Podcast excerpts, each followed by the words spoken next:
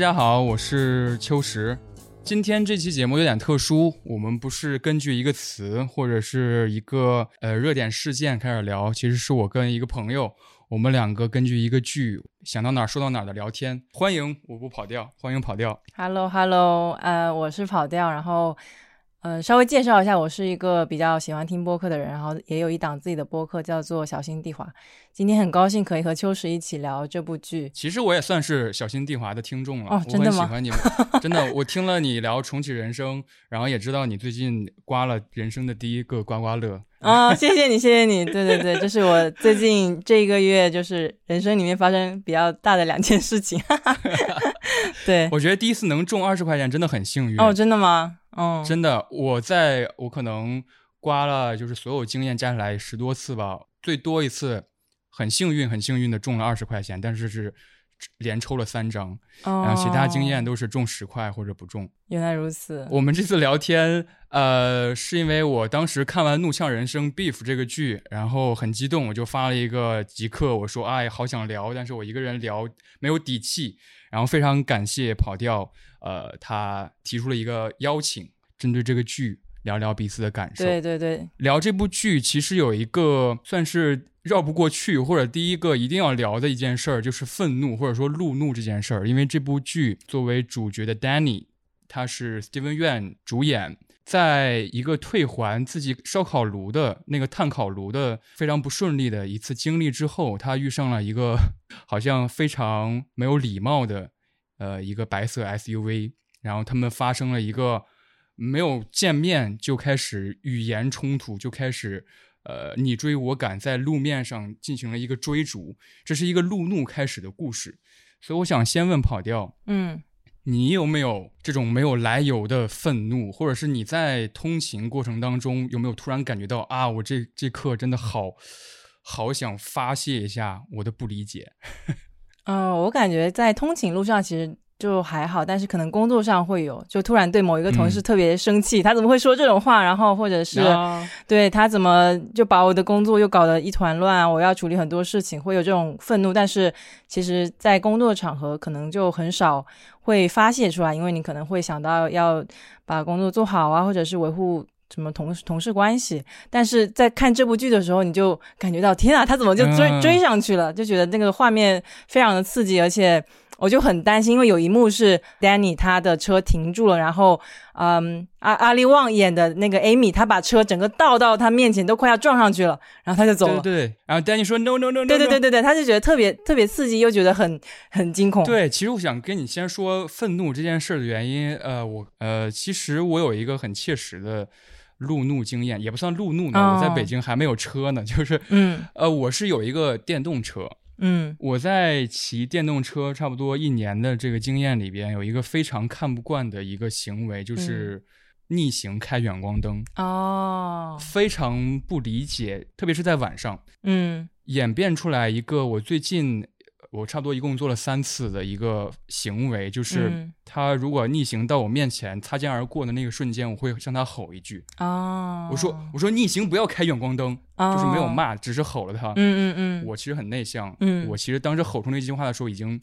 心惊肉跳了，你知道吗？心跳跳很哦，我我有点明白你这个意思，你有让有点让我想到我之前和一个同事走在路上，然后那个同事呃是一个女孩子，然后她那一天就穿的呃比较少，比较夏天嘛，就是比较清凉嗯一点，然后就有一堆就是那种青少年，可能高中生嗯走过去，然后就一直看着她。我当时觉得很不舒服，虽然那个嗯。被看的不是我，但我有有一种就是男性凝视的感觉，我就也朝着他们嗯吼了一句，然后吼完我的身体都在发抖，我又很害怕，但我又觉得非常生气，然后那个感觉呃像是在我身体里有一团火在烧一样，所以我特别能够理解你的感受，对。对这件事儿，我后来告诉我女朋友，她就说她会不会下车来打你，对吧？对吧？就是。就是很容易担心我们发泄正常的愤怒会得到某种报复，对对对，我们这种愤怒是很正常的，因为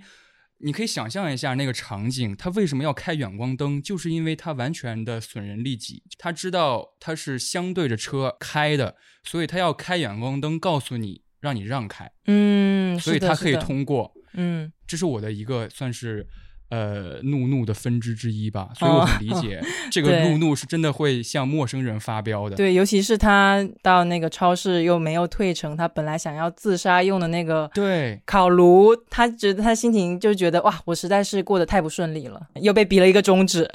是的，你说这一幕第一幕有点喜欢上这部剧的原因就是这一嗯幕，因为在这一幕你能看到 Danny 在退还的时退还之前，他有一个打腹稿的一个微表情。嗯即使一个英语运用再熟练的人，他在一个英语作为自己的第二语言的国家，他干什么事儿之前嗯都会打嗯腹稿的。很不安。对，做好自自杀的人，他也会调整一下自己的状态，要跟这个售货员说我要退退他什么什么嗯什么的。根本上来说，他还是一个外国人嘛。嗯，作为一个对韩裔，他并不是一个 native 的美国人，所以他可能在这种场合还是会有一些紧张啊，怕别人找他麻烦。确实，别人也有一点像是找茬的语气跟他说话了，所以可能在这个情况下，他以他的那个身份在那个场合就会觉得很很不安，然后没有安全感。嗯，是的。跑调，你是看第一集或者说开头的时候，有对 Danny 这个角色以及黄阿丽演的那个角色 Amy，她到家嗯之后，她还要在车库里平复自己的情情绪，嗯，要喘好几嗯。口气。包括之后她的那个老公 George 来劝她，嗯，你觉得这这一整个就是这个路怒这件事儿，呃，完整的一个表达，你在其中看到了几个情绪，或者是你有什么观感？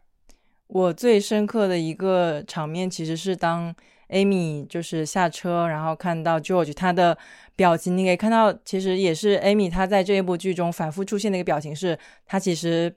不太开心了，她有点失望，嗯她有点难过了，她的嘴巴都是向下瘪的，但她一看到 George，哎她都会把嘴。就是有点这样撑起来，撑起一个笑容，嗯，然后他看到 George 跟他打招呼，然后他其实也想要跟 George 倾诉说：“哎呀，我今天过得不太好，可能我有个怒怒。”但就是还没有开口的时候，George 就告诉他：“你不能再让这种很负面的情绪在在侵占你了，你要呃学会感恩。我们今天重新开始再写感恩日记好吗？”我当时那一刻我就崩溃了，我就想说：“你能让他把话说完吗？”短短的可能两分钟之内，Amy 的情绪可能从本来就很失望，然后有一点想要去倾诉，结果最后被打回来的那个心情，这之间的情绪的流动其实是非常多样的，也让我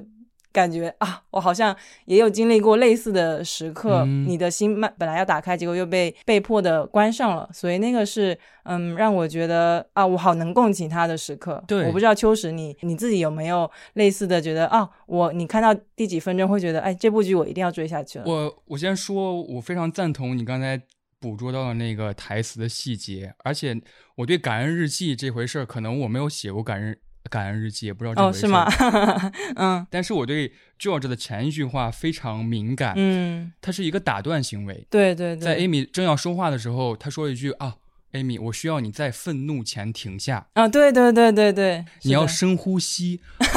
反正我我是从来不相信什么深呼吸、深呼吸疗法的。比如哦说你紧张或者嗯愤怒的时候，你用深呼吸可以压抑住。呃，深呼吸是一个非常典型的 George 这个人会使用的某种疗法。呃，啊，是的，嗯，比如说呃，修养身心，然后啊、暂停你的冥想啊，类似的，对，让愤怒过去。让我追下去的一个原因哈，第一集里边好像他有展现过他 Amy 非常在意自己的这个事业，就是他那个呃植物公司口有，嗯，会不会卖出去，这也是他很长就是前半段叙事的一个重点嘛。对我想看他究竟能不能卖出去，就是。嗯，确实确实，嗯我总觉得有一个翻转，或者是我总担心，就墨菲定律嘛，可能一个人担越担心的事儿，最后越完不成。以及他一开场就是一个很富足的状态，他是一个富人，嗯然后住在富人区，她的老公有闲暇时刻可以去骑行，嗯某种预感，我觉得他会在某一个时刻无法拥有这一切。哦我查了一些资料，就是说在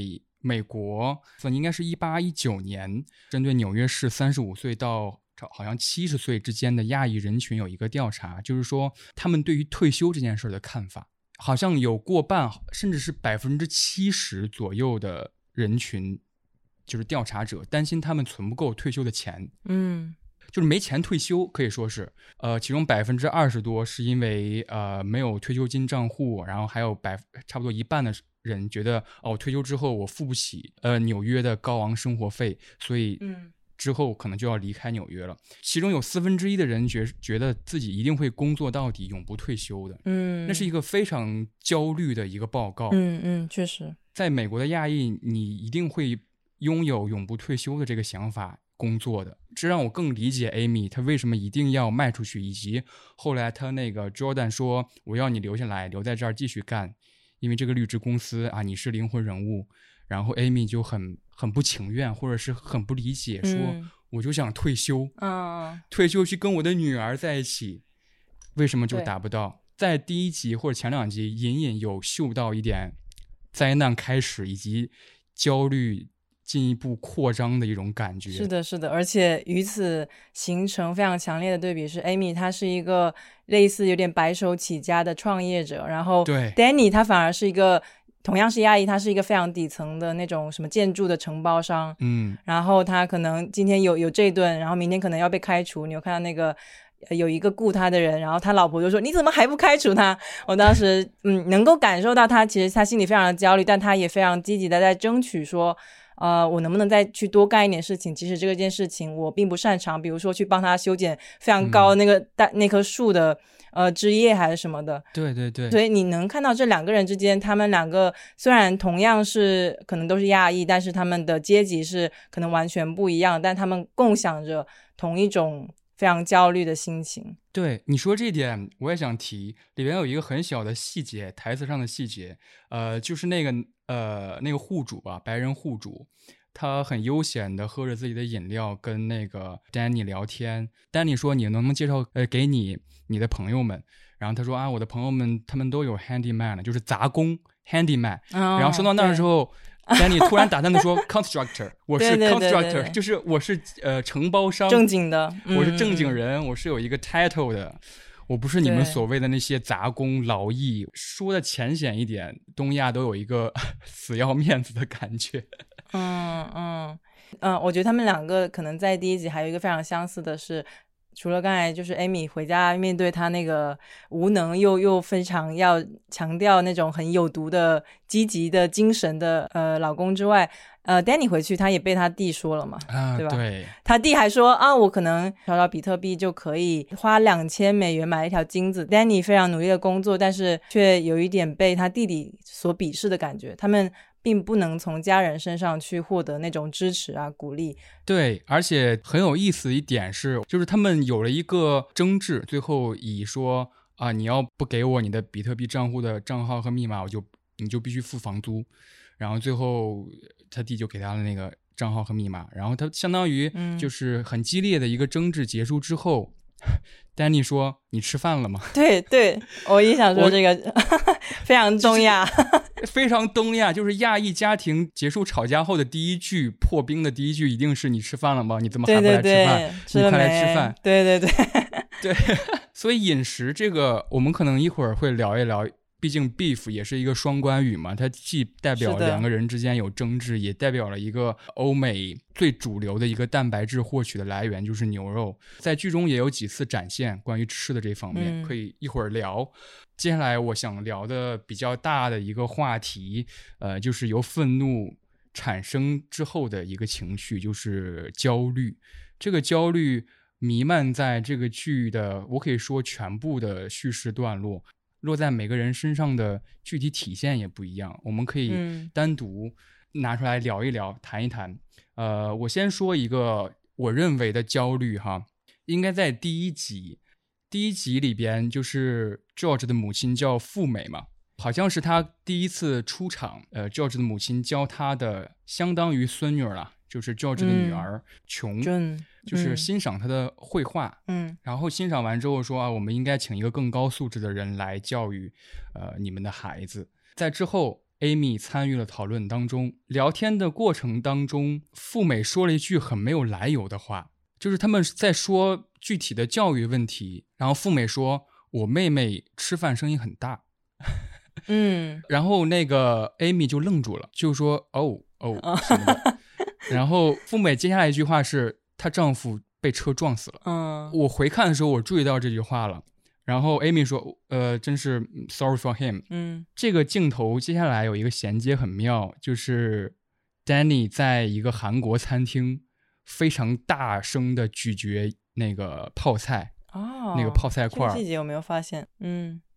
对富美来说，我觉得她的那个焦虑，她不知道在一个艺术世家里边，他该怎么对待下下一代。嗯。甚至我觉得看过这个剧之后，大家有一个感觉，就是富美对他的儿子其实没有什么信心，嗯，就是他认为他他儿子是一个没有天赋的一个人，嗯。他可能把那个对未来的憧憬一部分投射到了他的孙女儿身上，哦，这让我感觉到有一个代际的焦虑。嗯嗯，可能也是比较熟悉了，就是我们的哦长辈希望我们拥有一番事业或怎么样。嗯嗯嗯第二次看的时候，重看的时候，感觉到了一个，呃，我之前忽略到了一个焦虑的场景。嗯，我不知道跑调第一次在这个剧里边感觉到很明确的人物的焦虑是从什么地方？嗯，我觉得可能还是从两位主角身上感受到吧。比如说嗯 Danny 他回去之后不是跟他爸妈打了个电话嘛？爸妈是因为 Danny 的表哥 Isaac 他惹事了，所以只能暂时回去，就他们的韩国旅馆也他们没有办法再管理这个韩国旅馆了嘛。嗯所以他跟他打电话的时候，其实我能够感受到他爸妈其实也有点像你你说的那个 Humi，他对 June 的那种情绪是寄予非常寄予厚望的，然后希望哎你什么时嗯候能够、呃除了把事业搞起来之外，你什么时候能够娶一个韩国的老婆啊，对吧？对，对，然后把这种家庭的观念整个的倒在 Danny 身上，这个也是我们非常熟悉的，就是你爸妈会说，哎，你最好找一个同省的，对吧？最好找一个家里住的特别近的，所以那个是呃，我我其实特别能够理解的瞬间。是的，是的，而且 Danny 这个人，我觉得我们一会儿可能会谈他跟他弟弟的关系，对对对他跟他弟弟关系有一个比较又很高昂，然后到后来又有一些矛盾，到最后又和解的整一个过程。嗯嗯，他跟他弟弟在其中有一次，他们去 club 里边喝酒聊天的时候，嗯他不是还跟他弟弟说嘛，说啊，你要知道你在四五十岁的时候，你多么迫切的希望你回家有一个人啊，是的，是有你的老婆 跟你一起做泡菜。嗯呃，他其实把他的这个把他父母的意思也传达到了更年轻的家族成员里面。对。你记得 Paul 他怎么回复的吗？他说：“你这过好你自己的生活就好了。嗯，我我记得他还说了一个，他说，嗯因为 Danny 不是说你找一个会做泡菜的嘛，然后 Paul 就说，啊、我要找一个会做哦芝士鸡扒的，这个就非常的西方，就完全是跟他、嗯跟 Danny 倡导的那种价值观是完全不一样的。是的，是的，因为当时呃，Paul 在跟这儿可能会有点剧透哈，Paul 在跟一个呃 Instagram 上认识的一个叫 Kayla 的一个美国白人女性聊天，但是那个 Kayla 其实是 Amy 扮演的，嗯想要接近他们。对，他觉得当时自己在恋爱的状态当中，而且对方又是一个白人女孩，还不是一个所谓的 ins 机器人，嗯嗯，嗯所以他觉得他在呃人生的怎么说呢，精彩程度上要高于他的哥哥，所以他对他哥哥很你知道嗤之以鼻。那个时候就带到了一个很有意思的一个焦虑，就是性焦虑。嗯我之前跟你聊的时候也谈到过，对对，其实性焦虑这个词。我第一次看的是呃一个知乎的文章，它是其实是谈二次元的，就是大家看一个动漫或者看一个番剧的时候，如果里边出现了 NTR，我不知道你知道 NTR 吗？哦，我知道我知道，对，就是嗯被他人抢占对象的时候，对这部番剧的评价其实是一边倒的骂的，嗯，就是所有人都给这这个剧打低星啊，或怎么样，或者有一个短语就是有牛头人不看，就是差不多这种意思。哦，牛头人是 NTR 对吧 对对对，牛头人？OK NTR。OK，嗯性焦虑，当时那个知乎的文章就是说，我们对于呃所谓的性资源这回事儿有一个极其焦虑和恐惧，害怕被任何人抢走的一种感觉。但其实在这部剧里边体，我也体会到了一种一种性焦虑。嗯首先是当 Danny 知道自己的弟弟 Paul 有一个正在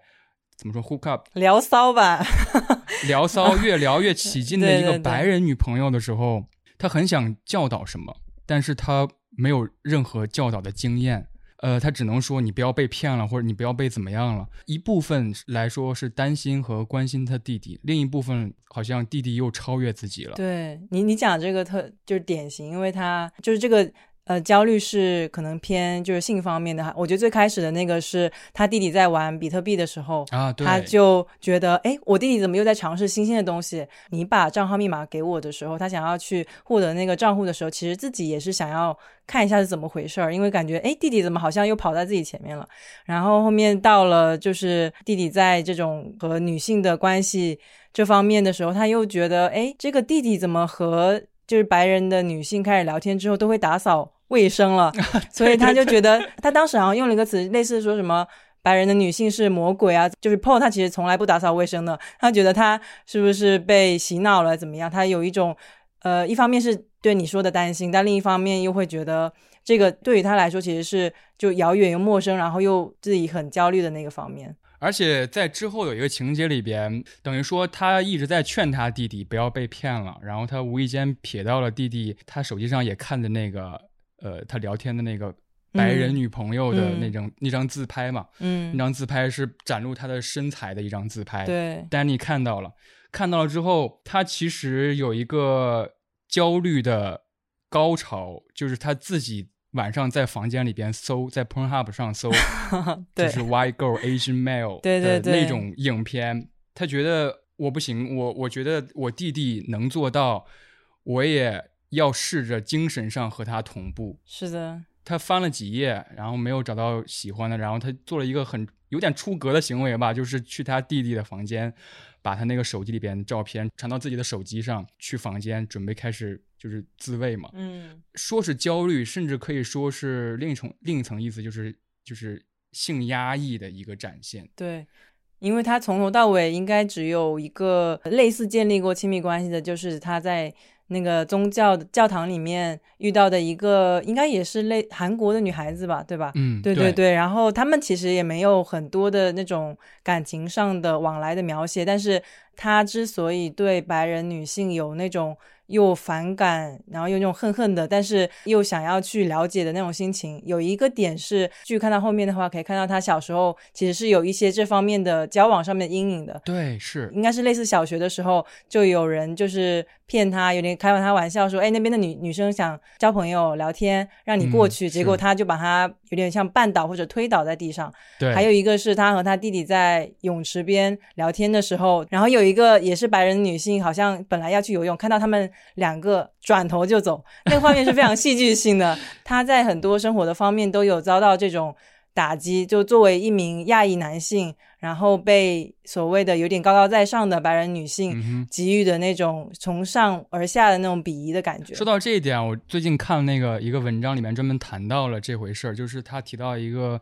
嗯呃一个词吧，就是叫做魅力等级。魅力等级大家就是可以直白的理解，呃，在美国的很多。大学，然后很多社会上成年人、工作者，像是问卷调查一样，其中亚裔男性和黑人女性被排在了呃魅力阶级的最底部。就是这是哥伦比亚大学一项为期两年的研究，他们甚至说，在亚裔这个群体里边，亚洲女人都觉得白人、黑人和拉美人都要比亚洲男人有魅力。我想到就是应该是前两年，漫威不是出了一个唯一一个。那个上汽嘛，就是唯一一个亚裔亚裔出演的男主，然后是那个刘思慕演的。之前听过他就上的一期播客，就提到说，那个主持人很比较犀利的问他说：“你觉得这个上汽他在这个剧里面也是看起来没有什么性魅力的一个人，你是怎么看待这个现象的？”然后他一开始就是还挺有点打哈哈的，但后面他就回答说，他觉得大家还是在用就很刻板的印象来看待。亚洲的男性，所以那个上汽他其实是应该是唯一一个那种主角里面没有浪漫关系的，没有亲密关系的。嗯嗯，对对对，所以从这个部分也可以看出来，他是一个主角，但和他差不多评级的主角里面，他没有任何的亲密关系，这是非常显著的一个我觉得刻板印象的体现吧。对，这个很有意思，因为。呃，其实经过好几轮呃好莱坞政治正确的风波或者是洗刷之后，其实亚裔作为模范少数族裔这个叙事已经过去了。因为亚裔里边分化实在越来越严重了，体现在这部剧里边就是 Danny 和 Amy 的差距。其实贫富差距好像说最近已经调查有研究超越了非裔美国人，就是亚裔这个。嗯所以你你可以展现，或者说你可以塑造一个啊呃社会地位很算是中上等的一个亚裔，但是其实说服不了所有的亚裔一个群体，而且在亚裔这个群体当中，呃，男性和女性的魅力等级也是有不同的。比如说 Amy 和 Danny，他们两个其实是不一样的。对对，包括黄阿丽，她有一个单口，我记我忘了是小眼镜蛇还是还是铁娘子，她里边就提到了她跟她的老公在性生活上没有那么和谐，然后啊，她是的，她就跟她老公说：“哎，你知道，如果我在美国的一个论坛上发布身材娇小的亚裔女性寻找性伴侣这条帖子，你知道互联网是嗯。会崩溃的。对，她就说那么一个笑话，其实亚裔男性在媒体呈现，就是 media media representation 上，representation，嗯，他们是更去性别化的，去性嗯别化的。是的，刚才我们说那个 media representation，其实亚裔男性在媒体呈现上一般都是，比如说。武术家，或者是与世无争的高手，或者是被人当做棋子、小卒去。你刚才说上戏其实有一个缺乏性魅力的一个人，包括有点微秃的，或者是或者是副警探。我举个例子，你你看那个《网络迷踪二》了吗？就是前不久，嗯，好像没有看过这个，嗯它里面有一个好莱坞经典的一个亚裔男配角叫梁振邦，嗯他很厉害啊，他他演过《X 战警》，他演过《星球大战》，然后他演出演了《电锯惊魂一》，他在《电击惊魂一》里边是一个好就是副警探，就是一个白人警探的副手，嗯在网络迷踪里边，他演的是刚开始被剧情说是一个骗子，骗婚的，然后骗财骗色的人，然后后来翻转剧情又发现他是一个杀人犯的帮凶加骗子，然后最后又被嗯警察乱枪打死。可能我们一方面在说宣扬着政治正确，另一方面亚裔这个媒体展现仍然还是那几个。嗯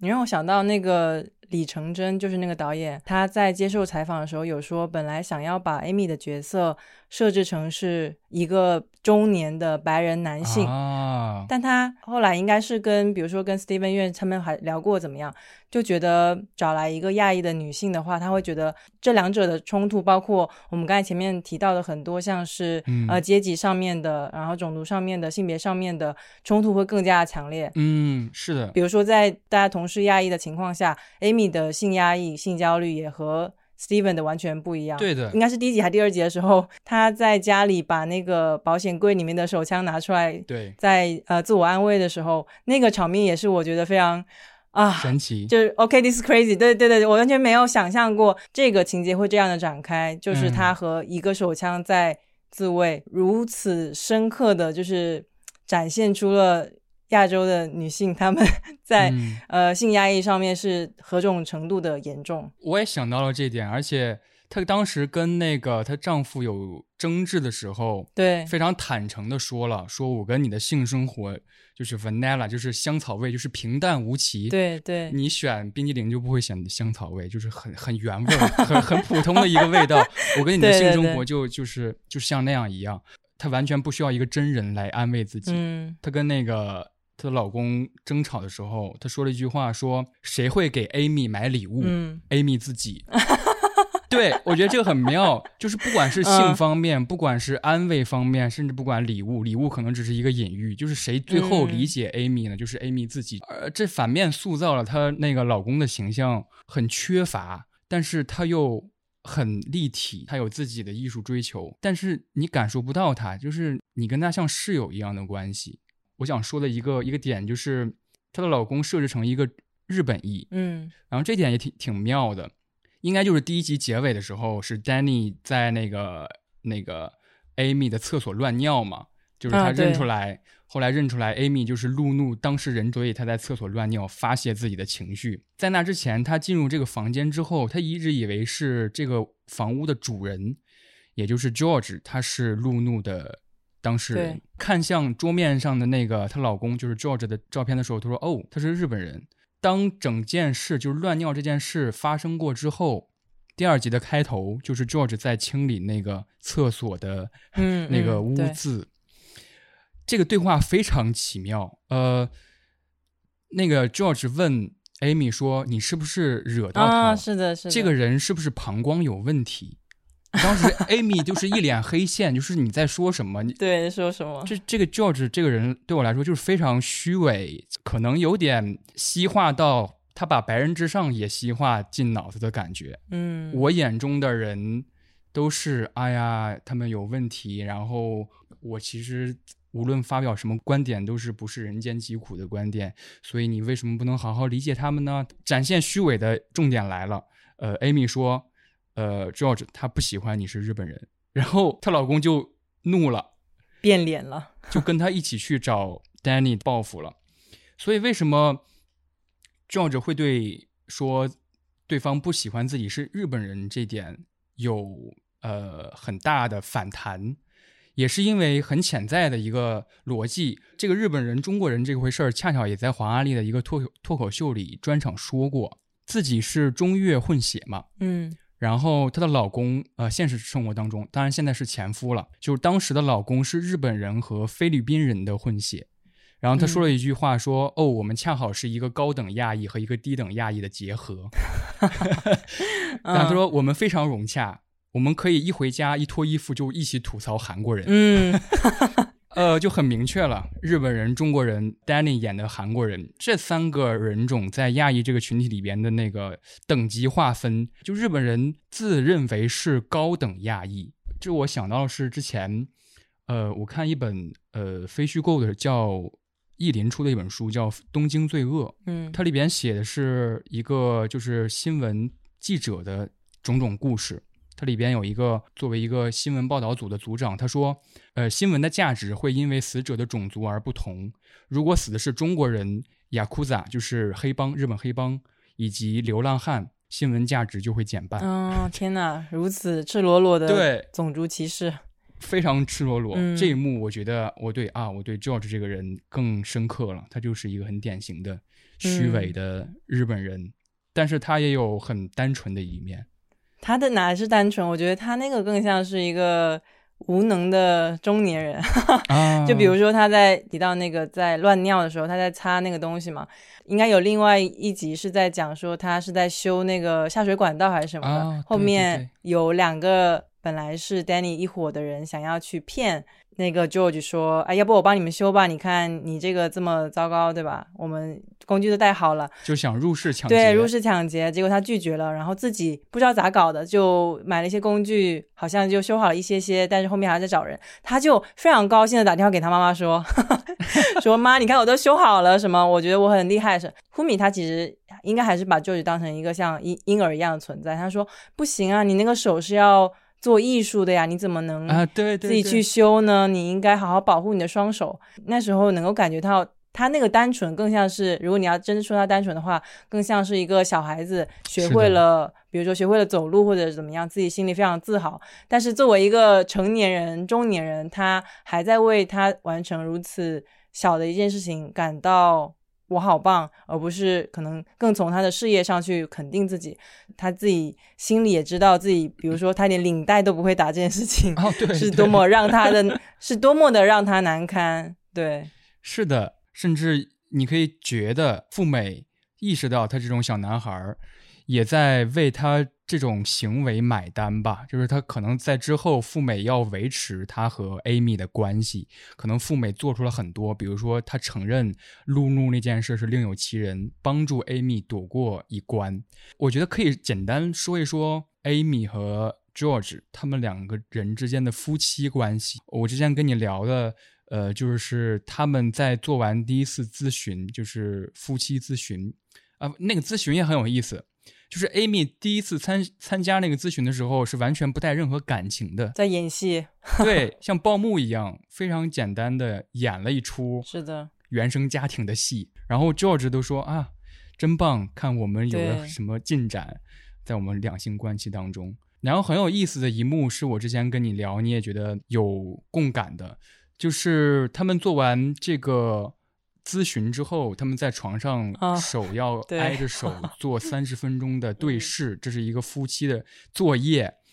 他们在对视过程当中，Amy 真的就是有袒露自己，就是真的想让 George 理解自己。呃，然后 George 就好像又是一个打断，或者是他完全没有理解。他说了一句，嗯，说我我也想跟你分享一下我的悲哀。然后 George 的悲哀是什么呢？他说我从来没有想过我会成为一个家庭妇哦男。他第二句说，我从来没有想过我的艺术会位居第二。嗯，这就是 George 的悲哀是成为家庭妇男，以及没有人买自己的艺术品，这是他的悲哀。对对对，因为他们两个其实在这段关系里面，可能和很多东亚家庭对比起来是角色互换的。Amy 才是那个呃 bread earner 养家糊口的人，然后嗯嗯，George 他是带小孩，他是做家务的那个人。我在想啊，如果这里是一个女性说，我觉得我嫁给你成为一个家庭妇女是一个悲哀，那男的会有什么反应？那男的一定会非常的愤怒，嗯，会有暴力行为或者什么。但是 Amy 的表情就是错愕，我觉得这个对比是非常强烈的，因为 George 甚至哦，我觉得他在里面是有那种呃有点。你刚才说到悲哀，但我觉得他说出来是不是还有点自豪，自己成为了一个家庭主夫？哦，对。然后这个自豪就演化为他的一个一句台词，他说什么啊？你不是孤单一个人，你知道我也有想象过，如果我不跟你在一起会怎样吗？他潜台词就是我不跟你在一起，对对我就不会成为家庭妇男，我可能艺术上有更更多追求。事已至此，我们不是你不是孤单一人，就是事已至此，我跟你在同一艘船上，我们应该一起嗯继续参加这种家庭咨询什么什么的，嗯就很就是 bullshit。但是 Amy 也也接受了，我对这个剧的感觉也有其中一部分是这样。这部剧其实真的是很黄阿丽，是的是的或者说给他量量身定做的一部剧，也是给那个呃 David Chow 就是。崔大卫量嗯身定做的一个剧，某某一部分上是完全根据他们真实故事，应该是铁娘子那个单口专场里边，黄阿丽就说，因为她上一个专场是和网飞合作的，她现在赚的比她丈夫还多，她丈夫还是哈佛毕业的，嗯、哈佛商学院毕业的。她说，我现在已经挣的比她多很多了。突然有一天，他的妈妈给他打电话嗯说：“我担心你们的婚姻状况，因为就是在亚裔的语境下，如果一个妻子、一个女性赚的比她的丈夫多，这就代表着嗯你的婚姻最终会走向破裂。你伤及了男性的自尊，你伤及了 伤及了他的面子，嗯然后他会在生活当中各种看你不顺眼。然后 Amy 就说是不是哎不是 Amy，sorry，艾莉艾莉就说什么呢？妈，你根本不知道我丈夫现在过得有多开心。嗯我丈夫因为我赚的比他多，他现在天天迟到上班，不顾任何同事的那种鄙夷的眼光。如果有人说你为什么可以迟到，他说因为我老婆赚的比我多，你可能就没有这么一个老婆。呃，如果他们离婚，按照艾莉的话说，就是她老公呃难以维持现在的生活。肯定的。我记得他应该有一句名台词，大概是说想躺平的是我，为什么最后躺平的是我老公？对对对，嗯，所以就是挺搞笑的。对对对。呃，那个单口喜剧里边，就是他看了一个嗯奋斗女性，好像是 Facebook 的 CEO 还是什么，他写了一本书，叫做《女性应该往前一步》，啊，往前一步，对对对，lean in，然后他说我不想 lean in，我想 lie down，哇，那句很酷。这也是他为什么选在剧中一直要说嗯我要退休，我要回家陪我的女儿。OK，我觉得这是一个很有意思，就是她跟她丈夫的关系，而丈夫其实还有一个很有意思的情节，就是她跟她呃 Amy 的一个女店员 Mia 他们，我不知道你应该如何界定这个关系。George 跟 Mia 他们有各自的来往，甚至嗯 George 还对着 Instagram 上嗯 Mia 的照片有自慰的行为，这个程度是什么？你觉得 Amy 是如何看待他们的关系？我觉得这个也是，就是让我觉得非常伪善的一点，就是他明明都对着人家的照片自慰了，然后他还，嗯尤其是在跟那个 Amy 做到一半，然后突然跟他说：“我要跟你 confess，我要跟你坦白，嗯嗯嗯我跟这个 Mia，我感觉我们有非常深的精神共鸣，而且已经持续半年了。”我觉得我们是，他用了一个词叫做“神圣双胞胎”。我当时觉得他是被哪里的什么 东西洗脑了吗？哪来的这个？我完全没有听过这个词，就是精神出轨了呀。他肯定是喜欢米娅，但是碍于他们其实有点尴尬的关系，他是他老婆的，他们两个之间要是发生关系，其实会危害到这个他们的家族企业嘛。所以我感觉他其实也是只想要拥有那个很 juicy 的、很情感丰沛的那一个部分。对，可能他自己的需求对吧？你看男的都可以自己解决，所以没有必要说真的要走到那个肉体出轨那一步。嗯，Amy 应该也是嗯是了解的吧？因为她有看到过 George 给自己发消息的时候，嗯不小心把 Mia 她穿一个比较裸露的、啊照片呃内衣的照片发给他，他应该是能够猜到。而且他后来坦白的时候，他其实非常的失落，为什么自己的丈夫就是至少在精神上离开自己了？她在心理咨询里面其实没有跟那个咨询师完全的说出自己心里的一些秘密，比如说她和 Paul 之间的关系，但是她至少是对那个 George。应该是发自内心的感觉，这个人已经不爱自己了。我还记得很深刻的是，他非常的嗯伤心。然后这这一幕也是可能跟后面吃的也可以稍微聊一下。他跑到一个很远的汉堡王 去吃 Danny 嗯他自己也很爱吃的那个汉堡，啊就是 Danny 和 Amy 在这个。呃，角度上好像又达成了一种共鸣，他们没有办法从别的地方得到爱了，只能通过吃这个行为来补充，好像补充一些肉体上的能量。呃，首先我想说，George 他伪善的最重要的一个细节是在他当时修那个嗯。呃漏水的啊对对洗手间的时候，他跟米娅也打了一通电话，嗯，在那个电话里边，他也说了“我爱你”。他其实有一个行为是说，我订了一个爱比 营。好、嗯啊我不知道他说出渴望了没有。就是我，我觉得我们可以度、嗯在一个爱比营度过很快乐的什么时候，他是有打算的。嗯嗯，我觉得已经到了某种地步了。包括他说那个神圣双胞嗯胎，其实我有了解到另外一个词，是一个医学名词，叫做双胞嗯胎消失综合症。哦，就是在母亲怀孕的期间，她如果怀的是一个双胞胎，最开始其中一个就会抢占营养，把另一个胚胎给吃掉，嗯所以最后生出来就是一个。所谓的这个综合症有点玄学的，就是那个人总是觉得自己有一个哥哥或者有。点像幻肢痛那种，就是幻幻想啊出来，对嗯，自己消失的那一个部分是吧？对，有一种这种感觉。而且我、我非常赞同你刚才说的一句话，说，呃，Amy 在 Burger King 吃那个汉堡，嗯恰巧共享了 Danny 吃汉堡的经验。我觉得这这个逻辑非常棒。你说这句话之后，我才慢慢觉得。Danny 和 Amy 虽然他们贫富差距特别大，但是他在这个剧叙事的进行过程当中是慢慢趋同的，或者说慢慢走向了一个最后经验汇集的。因为都知道最后结局，他们有一个很缓、很玄妙的一个片段，就是他们互换了身体，然后理解了彼此的痛苦。我觉得他吃这个行为之所以有趣，就是 Danny 可以跟大家说一下，他有一个习惯，一遇到什么不开心或者不顺心的事儿，就会跑到很远的一个 Burger King 买了四个鸡腿堡。对我觉得那个吃的行为不能算是享受了，它是往下噎。对对对，他有好几次感觉都要噎死，就是特别干，然后感觉呼吸不过来了。是一种强迫的感觉，嗯就是他好像在吞掉很多愤怒和吞掉一种很多痛苦，很多痛苦嗯这是其中一个他压抑自己情绪的一个隐喻。我在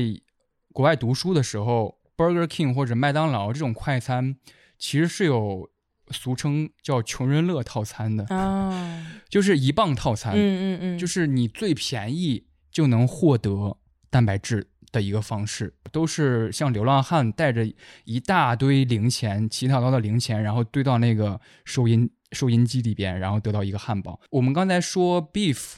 呃，是它既是一个嗯两个人摩擦之间的一个词汇，就是我跟你有嗯 beef，、就是我跟你有过不去的坎儿。还有一个词义就是蛋白质嘛，就是在他们最后一个场景里边，Danny 还说：“哎，为什么我们所有亚洲人嗯都是乳糖不耐受的群体？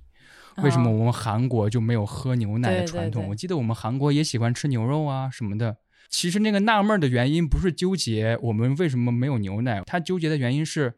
我们的生活方式跟白人没有什么不同啊，嗯。也有蛋白质获取的习惯啊，但是为什么生活差距就这么大呢？嗯？然后以嗯这个欧美国家最典型获取营养的一个东西，就是嗯。beef，、就是蛋白质，这个作为一个 title，、嗯。我觉得也很也很妙。哎，你让我想到，突然想到他们在那个拉斯维加斯的时候，他因为他们不知道 Paul 躲到哪个房间，所以他们去找他，在那个赌场里面哦，拿了非常多的龙虾，然后他 Danny 跟那个 Isaac 说，我们一定要在这个时间好好的补充蛋白质，所以他的盘子上面全都是，我估计有好几十十几只龙虾，就就让我想到，哦，他们其实 就是在用白人的这种生活方式，其实过得完全不一样的生活，因为他们两个就是穷的响叮当嘛。而且你说这一点，嗯，我想到他之后有一个情节，他们去追他弟弟，在楼梯间追的时候 s i c 把他刚才所有吃的龙虾全吐出来了全吐出来了。对对，就是你无论怎样强迫自己接受西方的疗法，你终究救不了你的东方胃。对对对，就是也也印证了他 Danny 的名台词，就是你西方的什么心理咨询啊，是 对这个东方人的脑子是完全没有用的。所以饮食这方面确实作为一个就是这部剧里边的一个隐隐的一个引线，还挺有意思的。哎，我觉得这一点可以说一说 Danny 和 Paul 的关系，其中也有一个吃的一点，就是嗯 Danny 交给了他弟弟 Paul 一个吃法，就是把彩虹糖放到可乐里边哦，丢进可乐里面。嗯、，对，就是在去往赌场的路上，Danny 和 Ethic 说说，你知道吗？那个我的弟弟 Paul 小时候经常模仿我的，他嗯小时候经常以我为榜样的。我创造了一个吃法，是把彩虹糖放进可乐里边，然后下一幕啊，就是他弟弟对对对，那个转场很妙。跟 Amy 说说我有一个独特吃法，就是把彩虹糖扔进可乐里，这是我独创的。我当时心里也想说，你胡说。而且我注意到有一个细节是在这个车上有一幕，Danny 说起他跟弟弟的关系的时候，他说弟弟总是以我为榜样，他说嗯我是韩国版的呃约翰尼卡尔森，啊，对对对，然后 Ethic 说你知道他是在讽刺你对吗？然后他说不是啊，约翰尼卡尔森很厉害啊。Ethic 说不，对于我们这代人来说他很厉害，但是对于弟弟那个时代来说不是。然后后来我去搜了一下，这个约翰尼卡尔森是什么？这个人是美国著名的节目主持人，生于一九五二年，很厉害，很厉害。呃，但是他死后很多花边新闻被爆出来说他自恋呀，然后 PUA 员工啊，脾气很不好啊，嗯然后就被人唾弃了。我想，呃，打一个不知道算不算恰当的比方，有点像我们的赵忠祥老师。赵忠祥在那个小品里边还有一个 slogan 叫做“我十分想想念赵忠祥，想见赵忠祥”，嗯就是赵本山那个名言嘛。嗯。就是在我们可能更早一点，八零后，他他对于赵忠祥这个形象是很很厉害的，但是可能零零后接触到的信息就是他死后爆出来他的很多其他的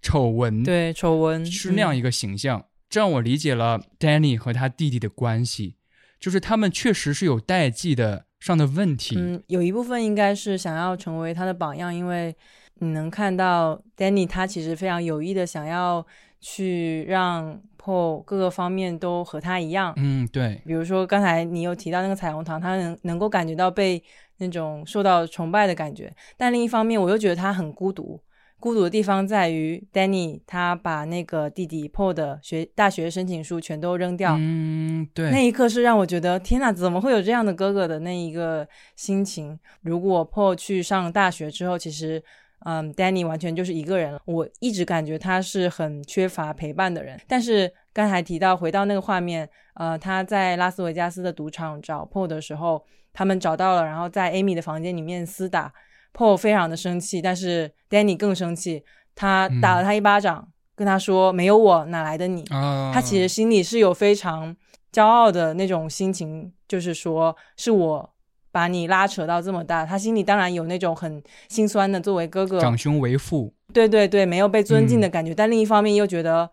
呃，我付出了这么多，你怎么能这么对我？对，是的，而且你说到孤独这一点，我觉得在当时那个争执下，他弟弟说了一句话，说：“你们都是失败者，你们死了，没有人会对，没有人会去你们的葬礼。”还是讲挺难听的，然后这句话说完之后，Danny 就一巴掌扇了过去，说：“Shut the fuck up！” 就是哦，对对对，他很担心那一幕发生了，我觉得。哦，他有一点死亡焦虑，其实，嗯，对对对，也有死亡焦虑的。When you die, literally no one's gonna care. Shut your fucking mouth. You wouldn't be here without me.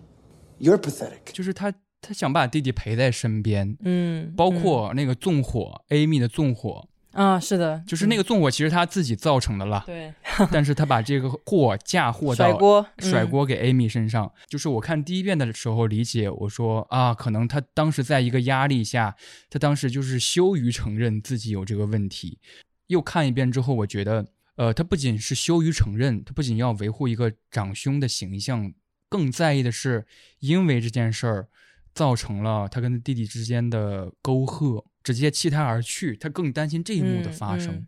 对，而且你能发现，他把这件事情告诉 Paul 之后，Paul 几乎呃没有任何反抗，就相信了。啊 Paul 确实就是一个没有长大的孩子，就像 Amy 在呃蛮后面的时候就跟他说，跟那个 Danny 说，Paul 其实只是需要一个能够理解他、能够倾听他的一个大人，但是嗯 Danny 完全做不到这一点，他想要从 Paul 身上获取的就是一种控制感，是的，有那种权力的感觉，嗯一种在上的感觉。哎，你说到这一点，我之后看了一个呃，就是导演李成真还有 Ali Wong、Steven Yuan 他们三个人的一个采访，嗯然后 Steven Yuan 恰好谈到了这一幕。嗯他说，在最后一幕，Paul 和 Danny 分别的那一幕是一个什么构图呢？Paul 高高在上，啊，对，他是在墙上，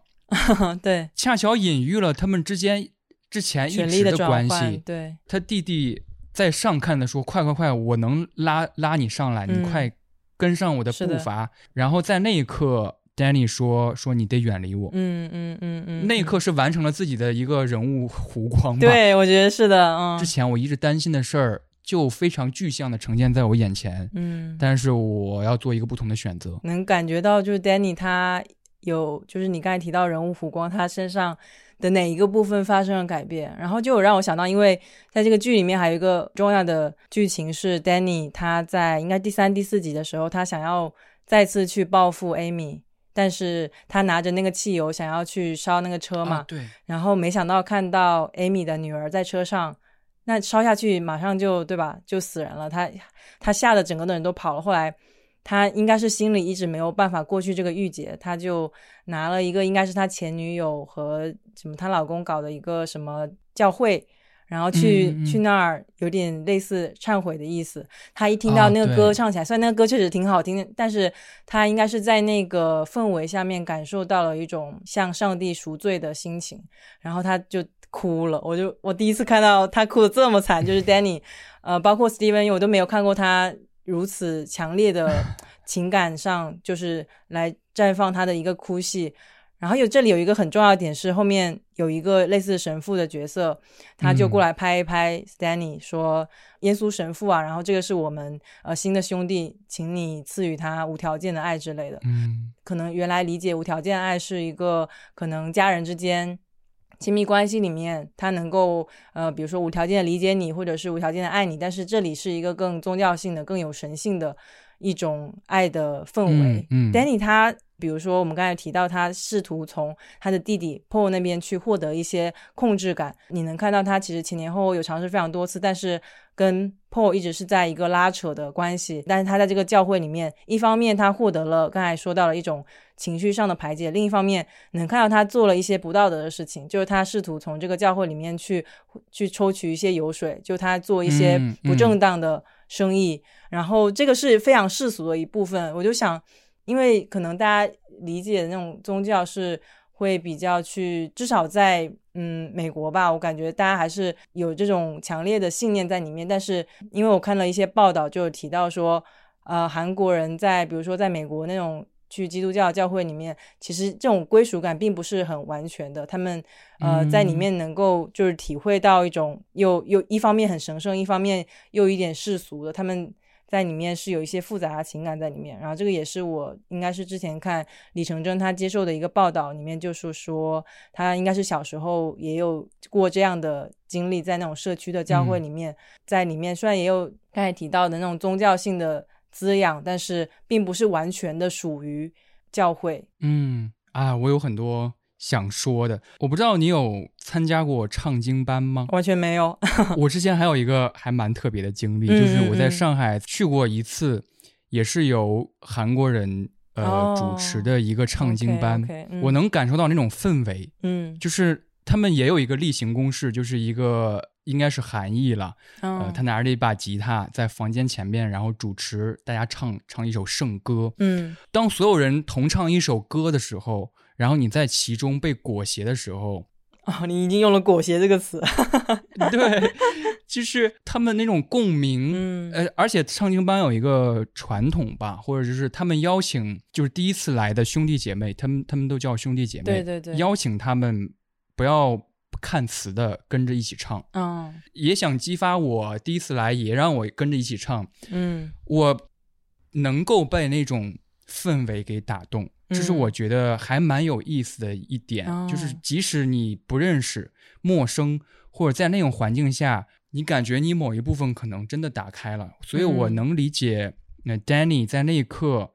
他即使 不想在他，他也许不想了，在他前女友面前出糗，但是他真的是忍受不了，然后就爆哭那种感觉。嗯。而你谈到了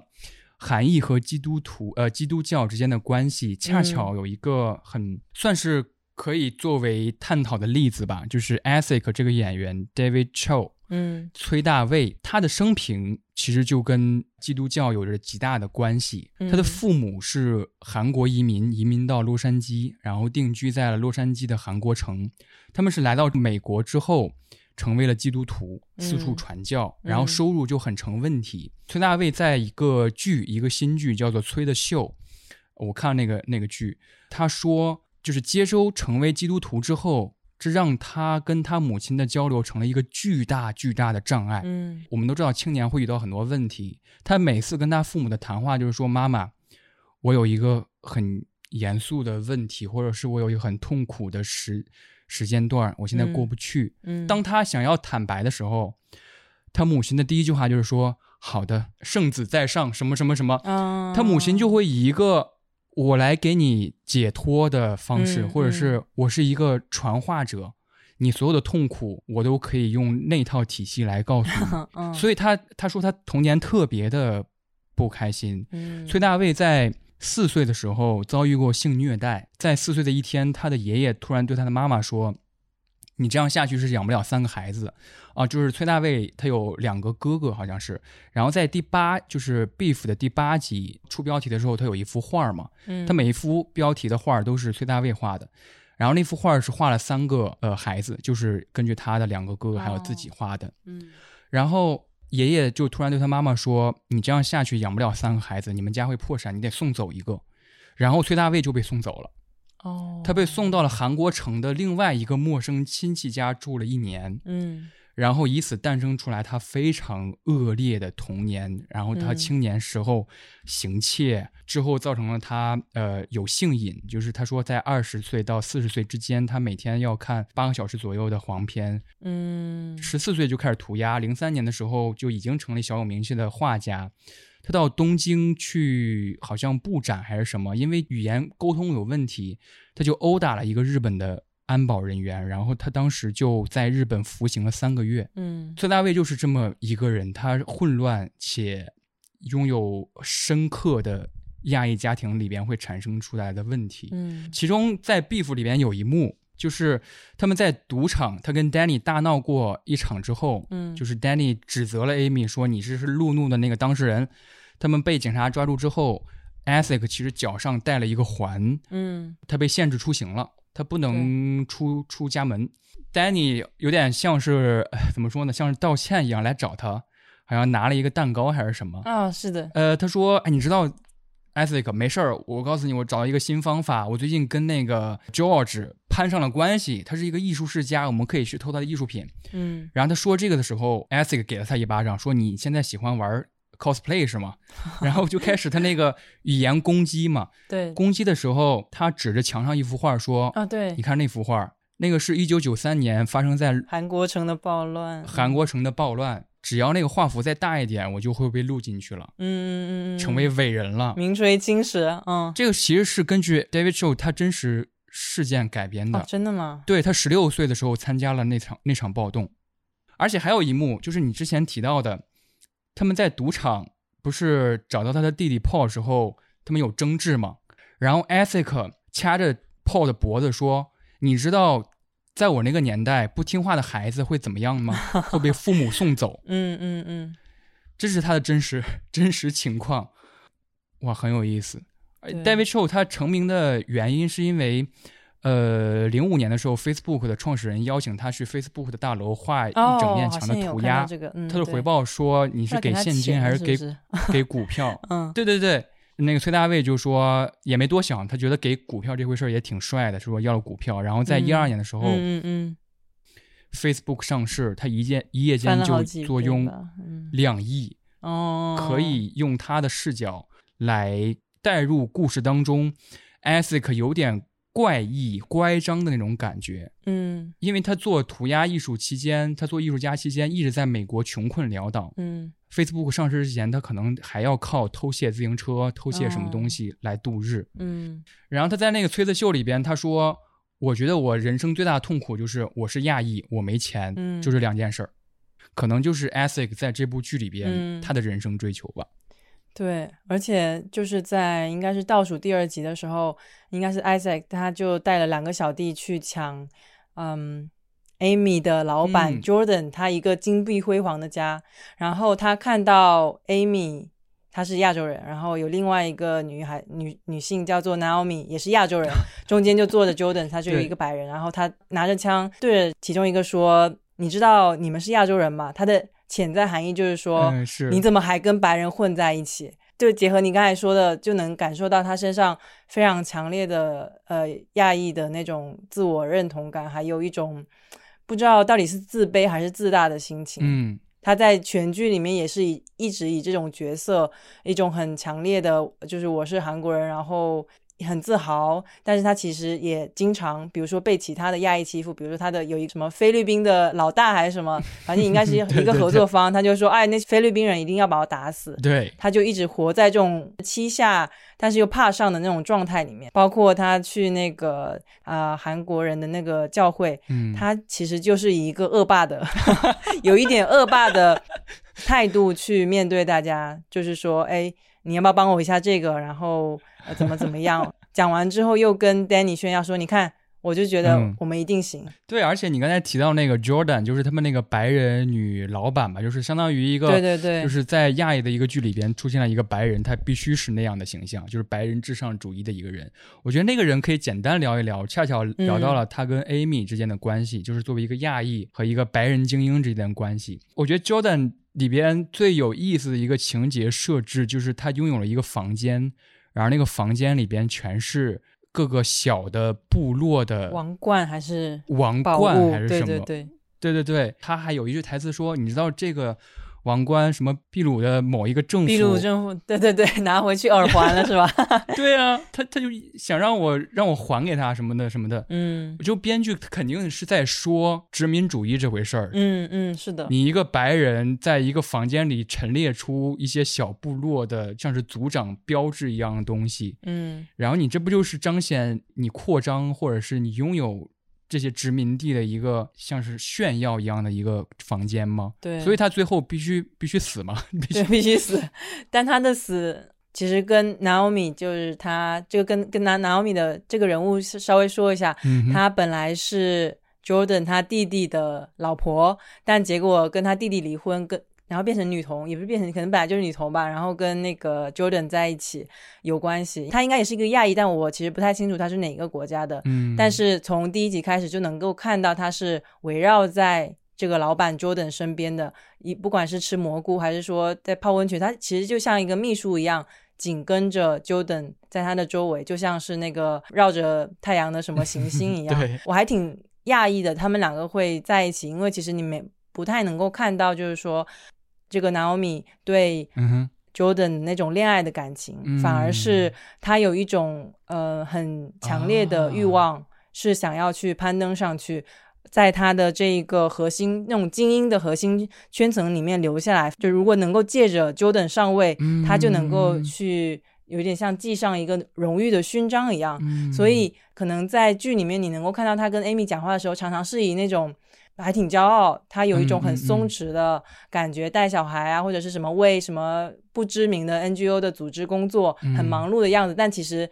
你看他在家里很紧张的在试衣服，不知道呃要找谁写，帮他去写杂志提名的推荐信。其实他非常的不安全。嗯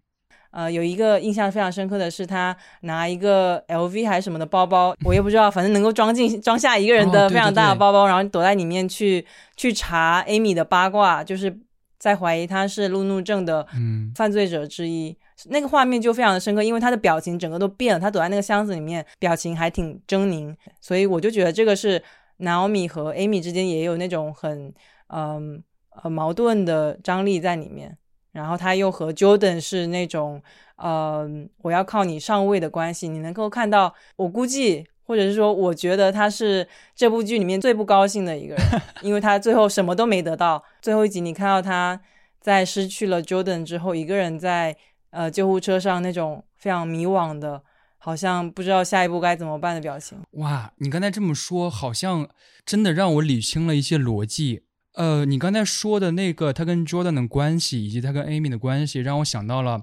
在剧中的叙事里边，他对 Amy 一直是一个不明白为什么 Amy 这个人怎么就一步一步跟 Jordan 走得更近了一点呢？本来自己是 Jordan 身边的小红人、嗯，j o r d a n 跟 Amy 做 SPA 做那种什么泡温泉类似的吧？泡温泉 类似的都不带他，那种脸上的嫉妒和呃要掩饰那个嫉妒的那个慌张的表情，我觉得这个人他很复杂，一直在被别人超越。这个人有一个确切的就是 Amy，他跟 Jordan 不是相爱的，跟 Jordan 相爱只是用了一个 Amy 无法使用的手段，嗯，确实，就是 Amy 她有老公，她无法呃满足 Jordan 这样的一个癖好，可能 Jordan 只是一个癖好，嗯就是呃收集亚裔的女性。收集癖，我也觉得 非常同意你这个说法。Naomi 嗯在后来也在 Amy 面前炫耀说：“哎呀，我们就我也不知道怎么我们就相爱了，可能是神奇的生命嘛。”他还要在 Amy 面前跟她相吻。对，一方面这是一个上位的一个通行证，另一方面他用另一个方式手刃了 Amy，不是真正相爱的一个证明。就是他在那个安全屋里边，他并没有等待着 Jordan 进入，他就把门关了。嗯，所以他可能在救护车上的那种呃迷茫的神情，是他无法消化那个 死亡的情景。我觉得他自己也在承受那种自我牺牲的代价，因为为什么我们刚才说到他是一个收集癖？比如说他在见到 Amy 的时候，他就会说：“哎，你身上笼笼罩着一股禅宗的气息。” 对，一开口就是这种很种族主义式的发言。然后对呃，南欧米好像也是有一次 Jordan 在和 Amy 开会的时候，然后这个 Naomi 他想参加进来，但是呃，好像也不让他参加嘛，可能这种比较机密的公司会议、n a o m i 可能是有点想想给自己找台阶下，他说哦，那我去忙别的事情了。啊，对我还有邮件要写，对对，他说我还有邮件要写，结果 Jordan 就又又又来了一句说，你说这个专注是不是一个 cultural thing，是不是一个文化传统？当时想说到底有什么关系，但他就特别想要以这种物化的方式，把大家身上的气质给归到某一种文化里面来展示自己说，那啊，我身边好像充满着，就像他那个宝藏屋里面充满着不一样的异域文化，来展示自己是刚才提到的这种白人至上啊，我是一个有点那种殖民主义式的权利在里面。非常妙。有一点可以顺从这个逻辑，展现出呃 Jordan 他的伪善的一面。嗯就是他在跟 Amy 见面的第一句说说完禅宗那个形容词之后，他说了一句话说啊，你知道呃，我完全可以找中国人做生意，啊，对对对，就是我可以完全去中国 copy 一个山寨的产品，一个品牌，很便宜的价格。他其实潜台词在提醒什么呢？嗯说你也是中国人，你可别骗我。嗯，对，有一点威胁的情那个语气在里面。嗯，我认同你的文化，是因为我建构了一个你的文化，但是你这个嗯人可别骗我。我觉得这个、哦 就很白人。还有一点就是你刚才说那个禅宗，就是 Zen 嘛。嗯其实有一个关系，我们可以也聊一聊 Danny 和 George 的关系。嗯他为了气，或者是为了有自己的报复行为，他接近了 Amy 的老公，就是 George。他在第一幕的时候跟他一起骑自行车，说啊，真开心，我们今天一起骑自行车。然后 George 说啊，我叫 George，你叫什么名字？就说我叫 Zane，啊，对，这里有个谐音在里面。赞恩。但对其实他讽刺，就是当面讽刺，就告诉你说我是你们这个什么日本的禅文化，对，就 Zane bullshit，就是 就是为了讽刺他用了这个名字。哎，这个还挺妙的。嗯嗯嗯嗯嗯，后来很多他跟他的交流当中，他其实用了呃完全就是胡诌的话来形容他的艺术品，说啊你的这个艺术品让我感觉两腿之间黏黏的。反而觉得 Danny 那时候是真心在说这个话的，因为我的想法是这样子，就是他在说什么哦，呃，双腿之间有点黏黏的，然后感觉自己身体哪个地方有点感觉什么的。嗯，在讲那个话的时候，其实没有特别给我虚我的感觉。另外一个是，应该是在最后一集的时候，是 Amy 她最后和 Danny 流落在一个荒郊野外的时候，他对 Danny 说，他觉得 George 的艺术品就是 bullshit，他他一点都不欣赏。嗯 Danny 还挺讶异的，他说啊，啊怎么会有这个？他好像不太相信这件事情，因为他可能是不是我的理解就是说他在里面感受到有一点共鸣，然后能够去欣赏他那个有点奇怪的花盆，但也有可能就是他是不是也有一点欺瞒的成分在里面，我也不知道。你要这么说，我也理解了。他嗯可能当时他的表达，呃，他不太熟忍艺术批评的表达，他可能用了自己很对对对很简单的话，试图理解那个艺术，所以他表现出来好像用了一些很简单的语句。而且说起 Danny，我其实可以想带到一点，就是 Steven Yuan 这个选角，我认为很有趣。嗯，因为 Steven Yuan 其实在呃美国影视的标准下，他是一个性张力还挺高昂的一个人。嗯，我觉得他很帅。哦，我先说一个，我觉得他特别帅的。第一次看他的作品是在《燃烧》里面，对，然后《燃烧》里面他不是有演那个很邪恶的从异国回来的人吗？从他身上能够感觉到那种特别邪恶的性魅力。啊他虽然是一个坏人，但是他以一种非常神秘的方式在玩弄那些被他物化的女性。但你不得不承认，那些女性之所以会被他欺骗，是因为他身上那种很神秘感。他其实没有话特别多，但是他能够吸引你。就对于这个角色本身来说，我当然是嗯不喜欢他的作为，但是大家会非常喜欢在关系里面那种神秘的感觉，嗯那种呃性魅力的感觉。哎，你说到《燃烧》这部电影，我刚想提到一点，就是《燃烧》这部嗯电影，应该、我没记错的是，是二零一八年的电影。对对对，燃烧导演是韩国导演李沧东，我非常喜欢的一个导演。对对对，我也很喜欢这部电影，它的文学性虽然它是改编的，但是它的文学表达和它的技巧嗯都很高超。我注意到的一点是，这部电影在亚洲和韩国的电影大奖上都是导演得奖，都是李沧东得奖，包括戛纳就是法国，哦呃，欧洲吧，嗯。也是李沧东提名了最佳导演。他是提名没有得奖，但是在美国，嗯包括美国国家影评人协会奖，还有洛杉矶影评人协会奖，巴拉巴拉巴拉，什么各个地区的各个州的影评人协会奖，嗯都是 Steven Yuan 得奖，嗯都是男配得奖，然后李嗯沧东只是提名，甚至有些影评人协会奖提名都没有，而且男主竟然没有被提名，就是刘亚仁没有被提名，因为刘亚仁这个演员他本身刚刚进入国际视野，可能也是因为这部剧。但是 Steven Yuan 对于美国当地本地人来说，甚至美国文化评论界的那些虚伪的影评人来说，Steven Yuan 是我们的人，嗯嗯嗯，是我们的族人，是我们熟悉的人，我们宁愿颁给一个我们的集体的人，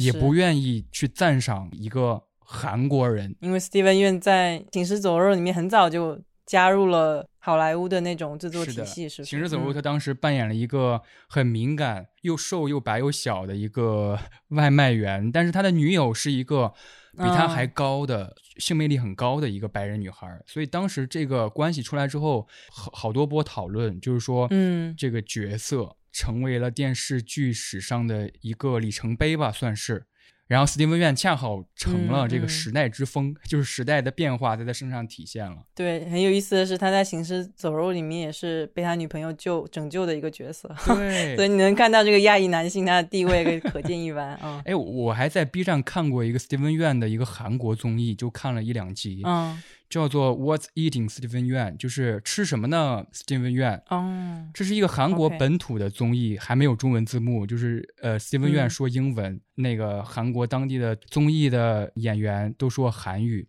说是 Steven Yuan 是一个很注重韩国本土文化宣传的一个人。然后我看那集里边，他其实就谈到了韩国饮食这回事儿。呃，其实带有一点嘲讽，里面有一幕就是 Steven Yuan 画了眼线，就是那种韩式美男子的眼线，嗯。然后对着电脑做直播，然后手上拿的是韩式炸鸡，就是上面淋的韩式那种什么甜辣酱，然后他唱的歌是那个什么什么 Kiyomi，、啊，Kiyomi Kiyomi 啊，好像有听过这个，嗯嗯，对他做了一个直播，然后很有意思，也也对应到了韩国文化，韩国文化吃的文化、饮食文化就是吃播，就是那种呃啤酒炸鸡啊什么的。嗯嗯嗯，刚才说了几个关系，甚至还聊了聊崔大卫、黄阿丽和呃 Steven Yuan 这几个演员。我觉得我们最后嗯也很重点的一个主题，就是要谈到这部剧最后带到的一个境界，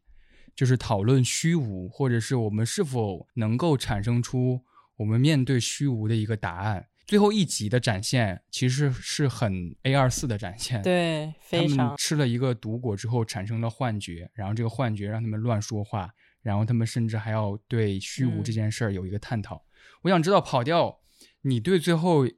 一幕的观感是什么？我我感觉就是，如果是谈到主题的话，因为你刚才有提到一些境界啊、虚无什么的，我想到在其实更早前一两集之前，好像就有提到这个主题是那个、嗯呃，Danny 她遇到她老公，然后她老公说：“哎，你要不要来参加我们今天晚上有一个一个作品的发布会？”所以她带她去了。Danny 在那个场合又见到了 Amy，啊，对，他两个人就拉到角落，因为感觉他们两个关系是有一点张力在那边的。Amy 问他说：“你来干什么？”因为他们两个之间的那个矛盾都没有根本上解决。丹尼就说：“我就想知道你在获得了这么多之后，啊，对对对，呃你还过得幸不幸福？”我刚才当时看到这个这句台词，我有一点惊讶，因为哦，我不知道他是以这样的一个心态来参加这个有点像 party 的场合。他说：“我也不知道能不能达到你这样的境界，就是你在获得了一切之后，你是否会有什么心态上的变化，或者是呃过得怎么样？因为 Danny 其实在那个时候靠着他应该是呃拿那个 Isaac 的钱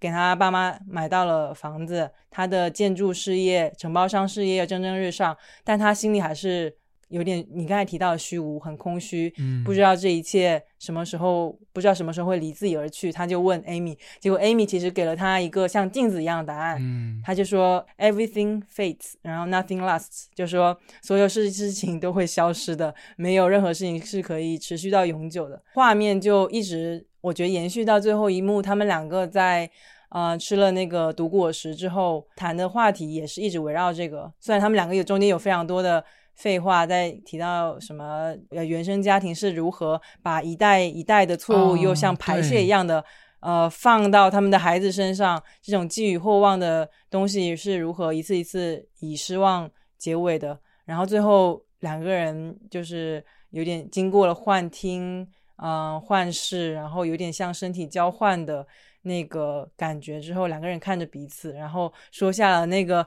也让我非常感动的话吧。有一点就是一直没有能够就完全想透的是，呃，有一个主题也是他经常拍到那个画面，是一个落叶铺满的一个大地面，一个大地，然后也经常在 Danny 的脑子里面去闪现这个画面。嗯我就一直觉得他们两个其实那种非常抑郁的情绪、非常痛苦的情绪都还是存在的，但是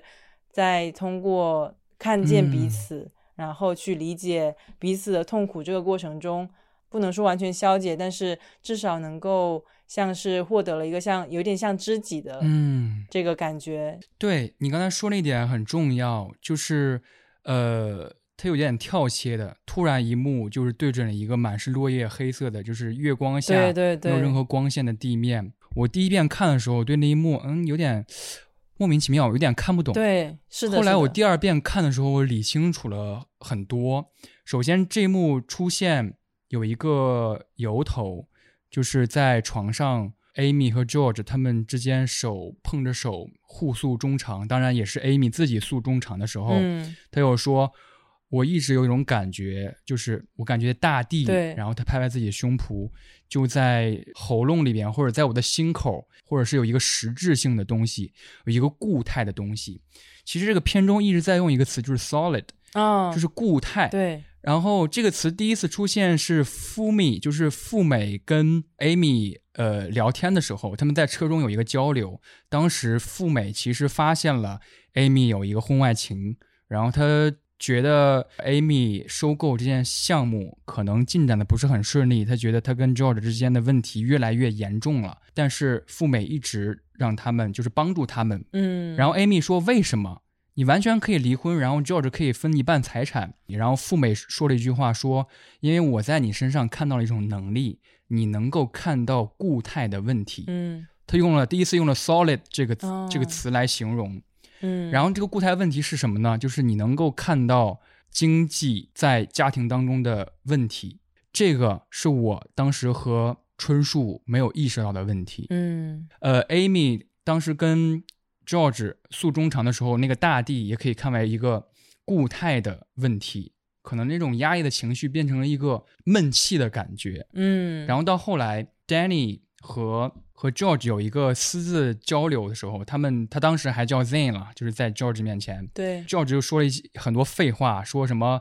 你知道，在年轻的时候，在一岁的时候，一年就是一生。哦，很重启人生的那个，对对对，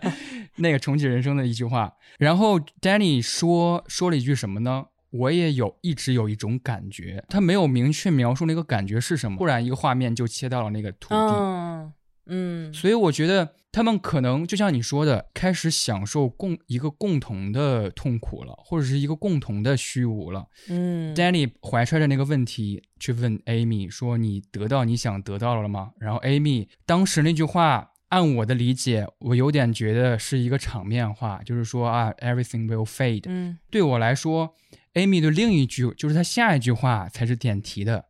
他说：“我们的人生就像石尾蛇一样。”哦，响尾蛇，嗯同时在吞着自己的尾巴。嗯这让我突然想到，Amy 在第二次自己去见心理咨询师的时候，她当时哭了，嗯痛哭。然后她痛哭之后，她真正的开始袒露自己的时候，她说了一句话说：“我担心我的负面东西和负面体质会传递下去。哦嗯这是我跟 George 结婚最大的原因，就是我觉得也许我跟他结婚生孩子，他的好的品质和我的好的品质可以留给下一代。嗯这我觉得是亚裔最大、最根源性的问题，意识不到孩子不是独立于自己的，不是独立的个体，总觉得自己会遗传下去，就像一个石尾蛇一样。我觉得这个石尾蛇哦才是他最大的痛苦。呃，有一幕是说他目睹他父亲出轨嘛，所以他觉得这个亚裔的不幸福会不会一直传递下去？嗯嗯呃，他跟 Danny 呃彼此就是嗨了，就是吃了毒果之后出现幻觉了。嗯，借 Danny 的身体之口，Amy 说了说没关系的，我也做过很多蠢事。他可能知道自己要死了，他才会有那种解脱。嗯，然后，所以丹尼，所以丹尼会说：“Oh my God！我看到了一个巨大的虚无，固态的虚无，就在我们眼前。他与其说是一个固态的虚无，对我来说，就是在死之后，嗯，可能我们才能真正认识到自己的那个东西。哎，我完全没有从那个就是有点像原生家庭的角度来理解响尾蛇，哎、还挺理解的。就是原生家庭一代一代的把他的问题传递下来，就像 Amy 会说，他的爸爸就在好像是在心理咨询还在哪说的，就说哦，我的爸爸，我的父母缺乏交流沟通，不是他们的强项，然后他们也很不真诚的在聊这个话题，然后包括他和 Amy Amy 和那个 George 之间也发生这个问题，然后 June 他虽然没有什么伴侣还或者是什么朋友之间体现这个事情，但是你可以看到他也有点情绪的问题，他会好像是打老师啊，打小狗，对吧？哦，对其实也有一，点情绪压抑的问题。然后哦哦，响尾蛇好像确实可以从这个角度理解。我原来一直在吃自己的尾巴，对吧？一直在有一点自我毁灭的倾向，这个会让我想到那个 Amy 和那个 Danny 之间的关系就是这样，他们两个就是相爱相杀的关系。就像这个东西完几乎完全没有办法去了结，是因为他们两个一直不停的在互相找茬，所以你能看到，就是他这个毁灭是不断不断的一遍一遍的重启的。他们两个一直是，因为他们压抑了太久了，他们生活里面没有别的情绪出口，但但最后嘛，他们两个好像之间达成了一种共识，就是说，呃，通过他们两个之间的交流，Danny 和 Amy 好像找到了他们一直想要找的那种无条件的爱。嗯，这个是，呃，我觉得很神奇的地方，因为在你最亲密的伴侣之间，在你生你养你的父母他们也都没有办法，包括他的女儿从出生那一刻，他 Amy 一直特别想要说，哦，我生一个女儿是不是就能给我无条件爱了的？但是答案是就是否定的，嗯因为他的女儿从小就要他喂奶什么的，这个一直都是呃非常有条件的在索取，他才能够去喜欢他。就是，你怎么看这个无呃无条件的爱？对你提到这点，我突然想到了 黄阿丽一场单口里边说的一个梗，她说她很爱她的丈夫，嗯她非常非常爱。她说我舔过他的 ass，啊，